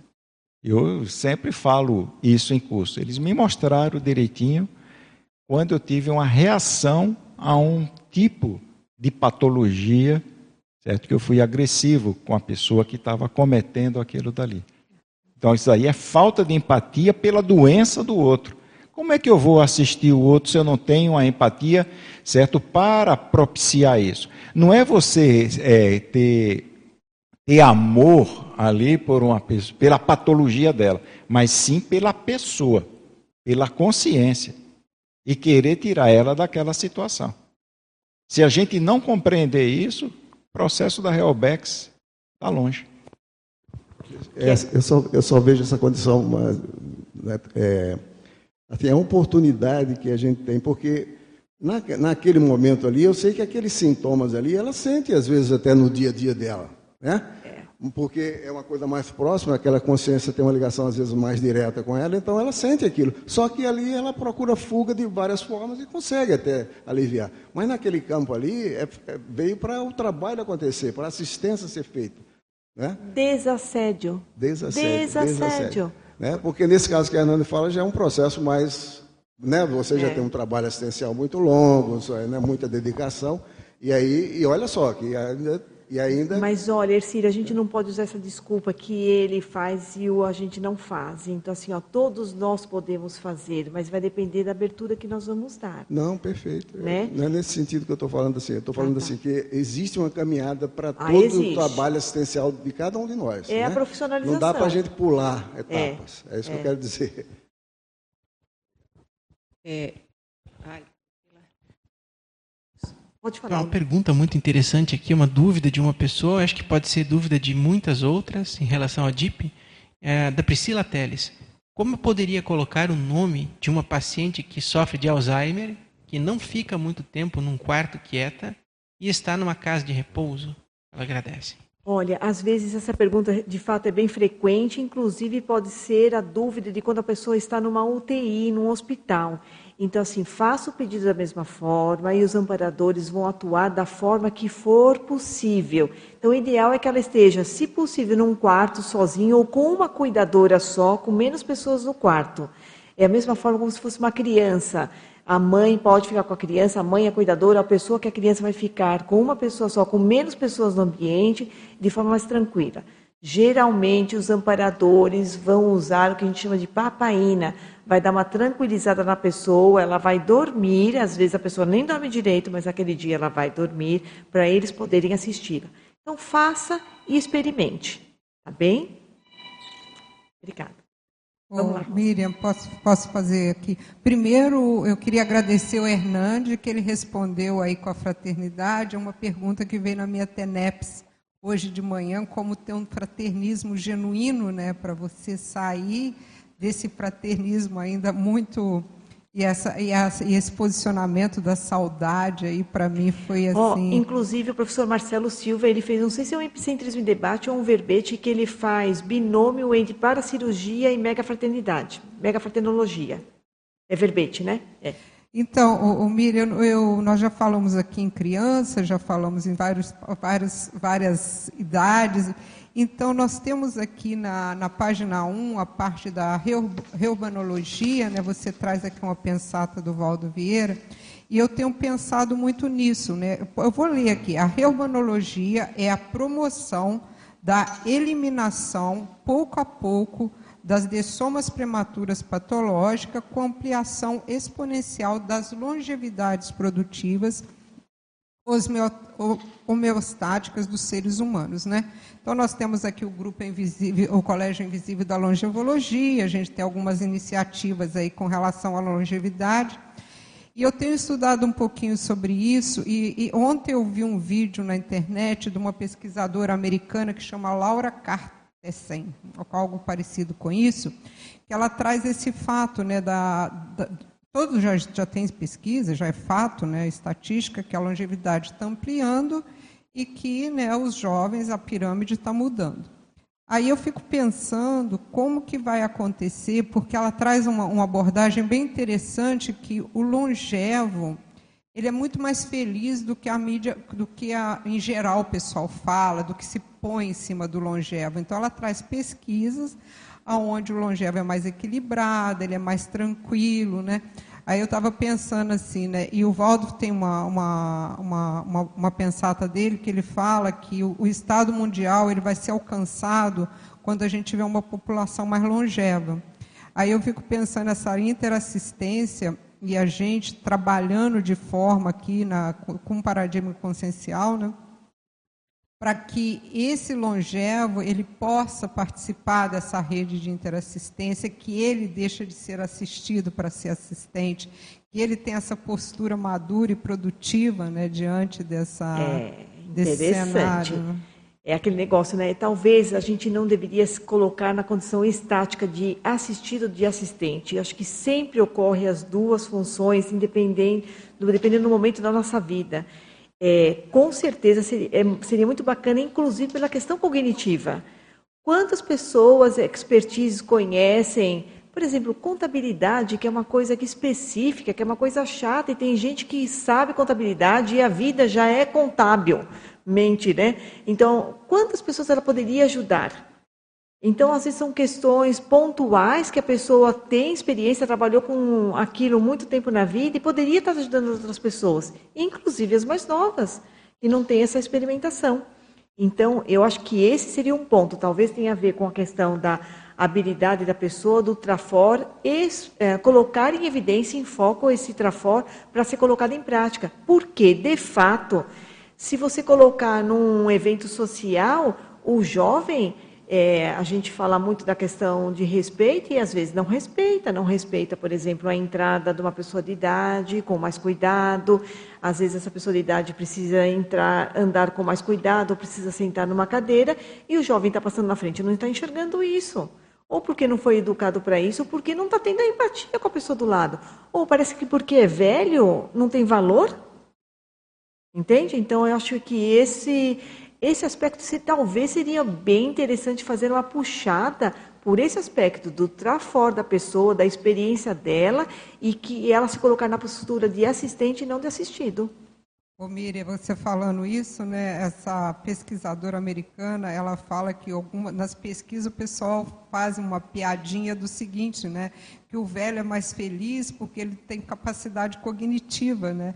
E é bem o contrário. Ela, ela traz assim, ficou bem evidente que assim a, a pessoa longeva ela pode contribuir muito porque ela emocionalmente ela já está mais madura, ela não tem tantas porque o adolescente ainda tem muito caminho a percorrer, muitas inseguranças, muitas ansiedades, muitas instabilidades, dúvidas, muitas instabilidades. É, mas né? olha, eu não generalizaria todas as condições da longevidade, porque tem aquele negócio, se a, a gente vai ser, né, tipo, você é o que você come, ou nós seremos aquilo que nós pensionizamos. Então, se a pessoa também não investiu em nada, não quer dizer que vai chegar numa fase mais avançada, que ela vai ser um exponencial. Então, acho que vale a pena assim, a gente tem que investir para colher lá no futuro, porque não é por questão cronológica, mas é por questão de investimento na consciencialidade. Então, talvez isso é, nós vamos melhorando conforme aquilo que a gente vai aplicando. Não é só uma questão cronológica, penso eu. Mas eu acho que você chamou a atenção para um caso bem importante sobre o, o potencial da pessoa, do longevo, que ele pode contribuir. E aí tem um desafio, né? Só um parêntese, da pessoa que chega à longevidade, mas não tem aquela FEP, né? E aí, a gente vai é. rejeitar a pessoa? É, exato. Pode. Nós vamos para a última pergunta com a Gorete e nós vamos fazer o fechamento daqui a pouquinho. Vamos lá, Gorete. É, já passou um pouquinho da, do, do, que eu queria perguntar, que tem relação com o que o Hernando falou da mega fraternidade, né? Ou da max fraternidade. E, é, foi uma lição que eu recebi, ou uma um Incumbência. isso em 2002. Uhum. E eu estava me mudando para o Rio de Janeiro, né, do Rio Grande do Norte para o Rio de Janeiro. E eu senti muito desconforto, né, muita angústia. Era, era um mix de, de, dessas patologias que eu ficava assim, às vezes eu ia até correr para ver se desassimilava um pouco. Aí eu estava, até para comer, eu estava perdendo assim, não tinha mais muito interesse não, porque aquilo me incomodava bastante. Mas eu estava firme ali no meu, no meu propósito, né? não, não adiantava dizer, não adianta, porque eu vou continuar é, investindo nessa mudança.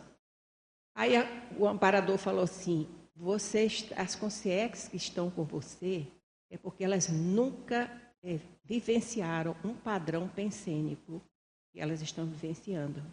E elas estão aprendendo com você. Quando eu, eu escutei isso, eu disse: seja bem-vinda, qualquer patologia, assim, é. porque eu comecei a gostar de passar mal. Né, com, com é. Né? Então, isso funciona até hoje para mim. Na hora, há 15 dias, eu passei 15 dias com os acoplamentos também, assim, de depressão, de angústia, é, é, é saudade, é tristeza, é o emocionalismo isso. muito exacerbado. Aí eu lembrava lá da lição de uhum. 2002. E teve um momento que eu disse, gente, será que eu aguento? Mas eu aguento. É, é aí chegou, isso... só para terminar, Miriam, aí eu disse, eu vou aproveitar e entender como é uma pessoa depressiva. Uhum.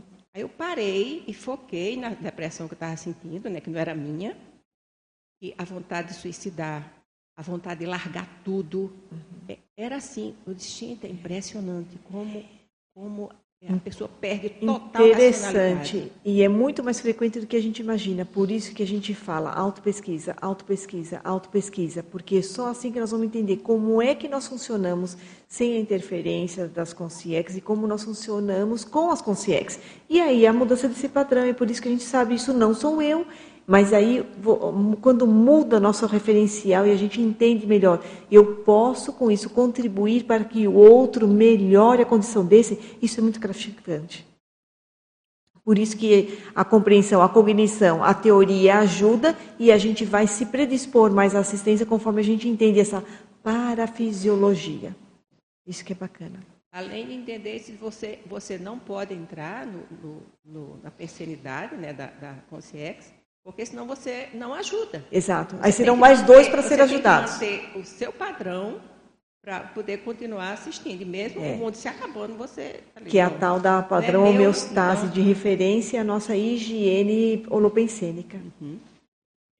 Pessoal, está chegando no final do nosso horário. Eu agradeço muito a presença, a pergunta, os questionamentos de todos vocês. Muito obrigada pela presença, pelos esclarecimentos, pelos exemplos.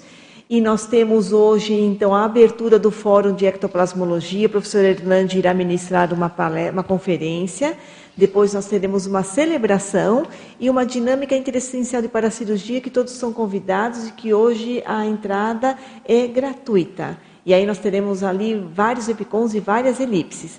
Sábado e domingo nós teremos apresentações dos trabalhos científicos e na segunda até sexta-feira nós teremos vários verbetes sendo apresentados com temas de ectoplasmologia.